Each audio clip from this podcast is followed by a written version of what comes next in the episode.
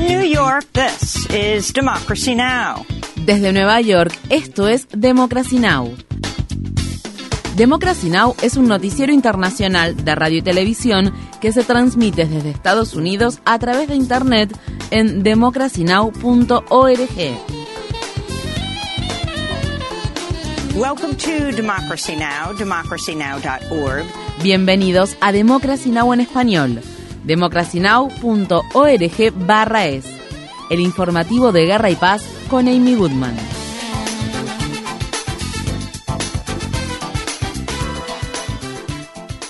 Estados Unidos, activistas en defensa de la justicia para las personas inmigrantes están denunciando la iniciativa en marcha implementada por algunos dirigentes republicanos de enviar decenas de autobuses llenos de solicitantes de asilo a ciudades santuario que ofrecen unas leyes más favorables para los inmigrantes indocumentados. El jueves, unos 100 solicitantes de asilo procedentes de Colombia, Cuba, Guyana, Nicaragua, Panamá y Venezuela fueron dejados al frente de la residencia de la vicepresidenta Kamala Harris en la ciudad de Washington, D.C. Los autobuses fueron enviados desde Texas por el gobernador republicano del estado, Greg Abbott. Estas fueron las palabras expresadas por un solicitante de asilo venezolano. Un viaje bastante largo, bastante fuerte y bueno, lo que no fue inesperable fue aquí que nos dejaron a la deriva sin saber para dónde ir.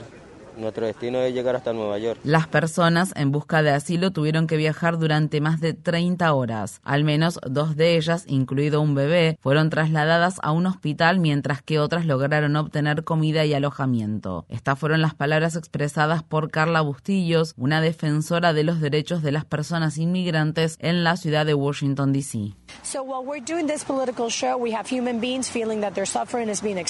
Mientras hacemos este espectáculo político, hay seres humanos que sienten que se están aprovechando de sus penurias. Estas personas han venido a Estados Unidos a buscar asilo y les han dicho que se suban a estos autobuses.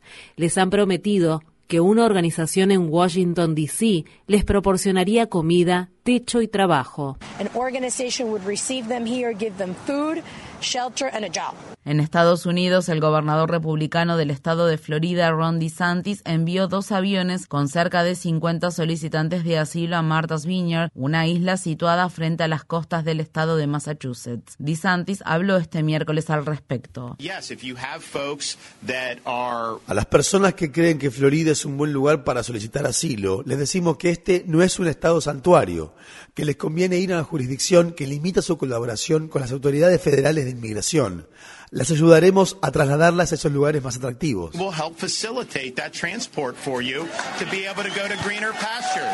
Algunos habitantes de Martha's Vineyard recibieron a los solicitantes de asilo con alimentos, agua y otros recursos. Muchas de las personas migrantes habían viajado durante meses hasta llegar a la frontera entre Estados Unidos y México en busca de refugio. Las autoridades de Florida les dijeron falsamente a esas personas que si abordaban los aviones serían enviados a la ciudad de Boston y que allí conseguirían trabajo y alojamiento. La Casa Blanca criticó duramente a los gobernadores republicanos por utilizar a los solicitantes de asilo como peones políticos. La oficina del Alto Comisionado de las Naciones Unidas para los Derechos Humanos enviará un equipo de inspección a la ciudad de Isium tras las denuncias de las autoridades ucranianas sobre la existencia de cientos de cuerpos enterrados en fosas comunes. Dicha ciudad estaba bajo control ruso y fue recuperada por las Fuerzas Armadas ucranianas a principios de este mes. El Ministerio de Defensa de Ucrania afirmó que el mayor de los sitios de enterramiento masivo contenía 400 240 tumbas sin identificar y que la mayoría de las víctimas eran civiles. La presidenta de la Comisión Europea, Ursula von der Leyen, se reunió este jueves en la ciudad de Kiev con el presidente ucraniano Volodymyr Zelensky y prometió que la Unión Europea brindará apoyo a Ucrania durante el tiempo que sea necesario. Esto ocurre luego de que el gobierno de Biden anunciara que enviará otros 600 millones de dólares en ayuda militar a Ucrania. El Ministerio de Relaciones Exteriores de Rusia advirtió este jueves a Estados Unidos que no proporcione misiles de largo alcance a Ucrania.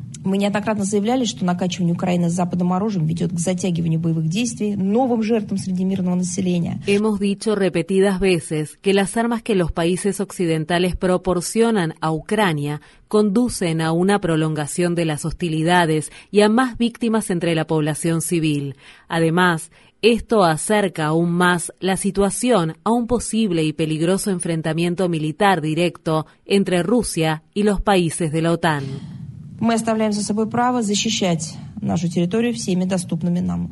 El presidente ruso Vladimir Putin se reunió este jueves con el líder chino Xi Jinping en una cumbre regional que se llevó a cabo en Uzbekistán. Una declaración emitida por el Ministerio de Relaciones Exteriores de China después de la reunión entre ambos mandatarios no mencionó en ninguna parte la palabra Ucrania. Sin embargo, Putin afirmó que Jinping le había dicho que Rusia tiene que demostrar la responsabilidad de liderazgo que tiene como un país importante e inyectar estabilidad en un mundo turbulento. Putin insinuó la existencia de algunas tensiones en la relación entre Rusia y China al decir que el líder chino tenía preguntas y preocupaciones sobre la situación en Ucrania. Valoramos mucho la posición equilibrada de nuestros amigos chinos en lo que respecta a la crisis en Ucrania. Entendemos sus preguntas y sus preocupaciones al respecto. Durante la reunión de hoy, por supuesto, explicaremos nuestra posición. Putin también prometió que su país apoyará el reclamo territorial de China sobre Taiwán. Esta fue la primera reunión cara a cara entre Putin y Jinping desde que Rusia invadió Ucrania a fines de febrero, así como también el primer viaje al exterior del mandatario chino desde el comienzo de la pandemia del coronavirus. En Pakistán, las enfermedades transmitidas por el agua y los mosquitos continúan aumentando después de que las lluvias monzónicas sin precedentes y el derretimiento de los glaciares dejaran a un tercio del país bajo el agua. El personal médico de la provincia sureña de Sindh informa que los casos de malaria y las infecciones gástricas graves han aumentado de manera considerable y que más de 4.000 casos de dengue han provocado al menos nueve muertes. El dengue se está propagando rápidamente en estos días. De cada 100 pacientes, 90 padecen dengue. Algunos de ellos llegan aquí con síntomas graves. Las inundaciones en Pakistán han causado la muerte de casi 1.500 personas y han obligado a otras 33 millones a abandonar sus hogares. El equipo experto en clima de la organización World Weather Attribution informó esta semana que el cambio climático aumentó hasta en un 50% la intensidad de las precipitaciones sin precedentes ocurridas en Pakistán durante las inundaciones. En Estados Unidos, un comité de la Cámara de Representantes halló documentos que revelan cómo las acciones privadas de los ejecutivos de las compañías petroleras contradecían sus promesas públicas de luchar contra el cambio climático. Una serie de correos electrónicos a los que tuvo acceso la Comisión de Supervisión y Reforma de la Cámara de Representantes muestra cómo la empresa Exxon buscó socavar la promesa hecha por la industria petrolera de defender las disposiciones comprendidas en el Acuerdo de París sobre el cambio climático. Otros correos electrónicos internos revelan que el compromiso de la petrolera Shell acerca de alcanzar la neutralidad en emisiones de carbono era un lavado de imagen verde, es decir, una estrategia de mercado que utilizan algunas empresas para aparentar ser más respetuosas con el medio ambiente de lo que en realidad son. Esta semana los legisladores escucharon testimonios sobre cómo empresas de relaciones públicas trabajaron para engañar a la ciudadanía sobre la crisis del cambio climático mientras organizaban campañas de base falsas para luchar contra las regulaciones propuestas. Estas fueron las palabras expresadas por la abogada ambientalista Raya Salter. La crisis del cambio climático es un crimen global sin precedentes que las grandes compañías de petróleo y gas conocen bien. Durante más de 40 años, estas empresas han sabido con certeza que estaban creando nada menos que un evento de extinción masiva. Extinction event. En Estados Unidos, un tribunal del estado de Luisiana revocó los permisos ambientales otorgados para la construcción de un enorme complejo petroquímico en una región del estado conocida como Corredor del Cáncer por su gran cantidad de industrias contaminantes. La revocación de los permisos para la planta, valuada en 9.400 millones de dólares, que la empresa Formosa Plastics Corporation pensaba construir, es una gran victoria para las organizaciones locales de defensa de la justicia ambiental como Louisiana Bucket Brigade y y Rising James, que llevan varios años luchando contra el proyecto. En Estados Unidos, en el estado de Wisconsin, un juez federal falló a favor de una tribu indígena de la costa sur del lago Superior después de que ésta impugnara la construcción del oleoducto Línea 5 de la empresa Enbridge. El juez William Conley concluyó que la tribu Bad River Band del pueblo indígena Chepewa del lago Superior actuó acorde a derecho cuando revocó el permiso en 2013 para que el oleoducto atravesara territorio tribal. El juez dictaminó que la empresa había ingresado ilegalmente a dicho territorio y que deberá pagar una compensación por daños y perjuicios. En Estados Unidos, el estado de Mississippi levantó la advertencia de hervir el agua emitida para los habitantes de Jackson 40 días después de que el Departamento de Salud del estado informara que el suministro de agua de la ciudad no era seguro para beber.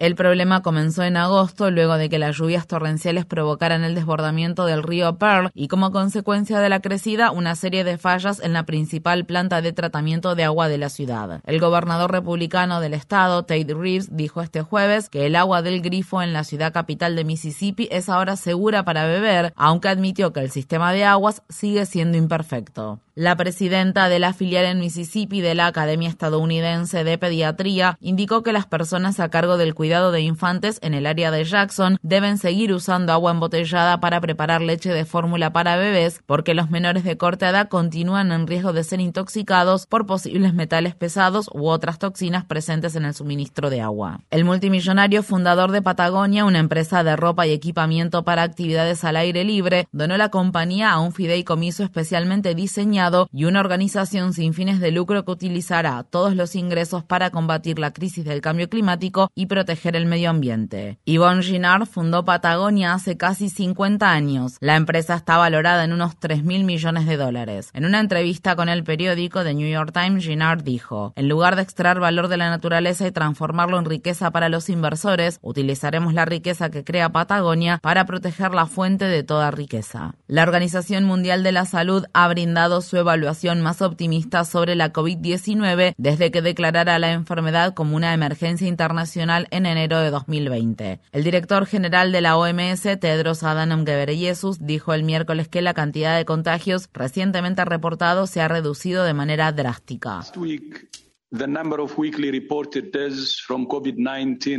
La semana pasada el número de muertes semanales reportadas por COVID-19 fue el más bajo desde marzo del 2020. Nunca hemos estado en una mejor posición para terminar con la pandemia. Todavía no hemos llegado al final, pero ese final está a la vista.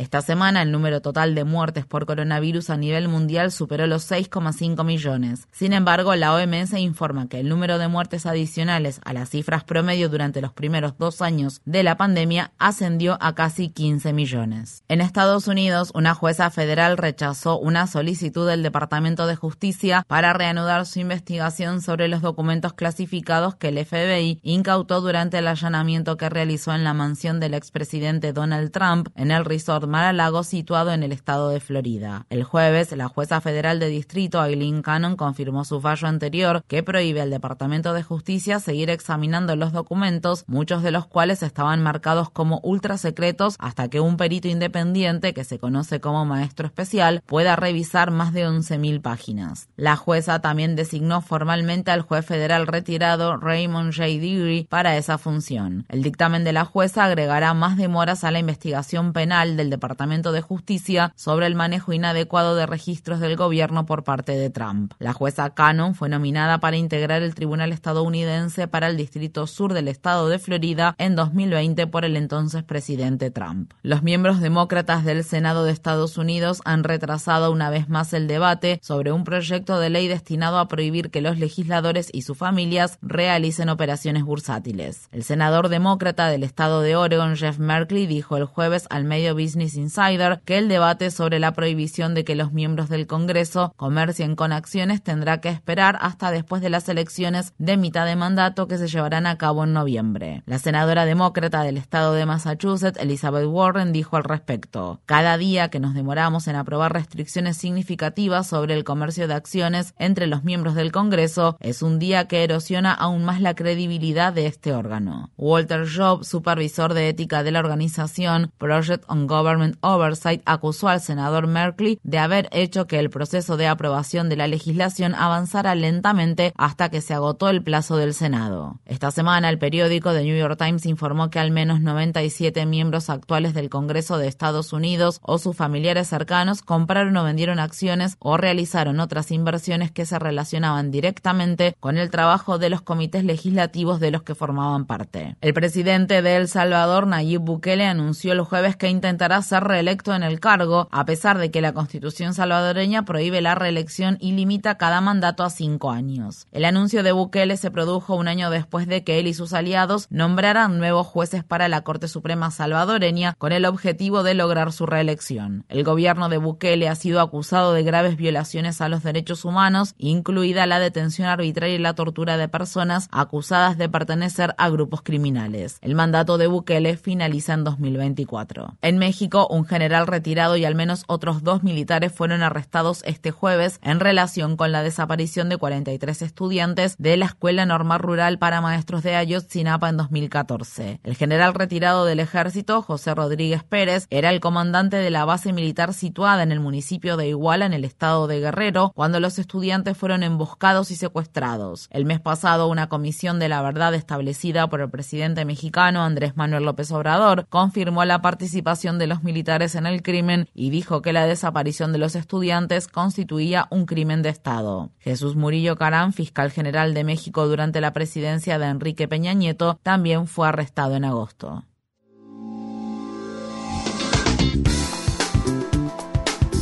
Infórmate bien. Visita nuestra página web democracynow.org/es. Síguenos por las redes sociales de Facebook, Twitter, YouTube y SoundCloud por Democracy Now! es.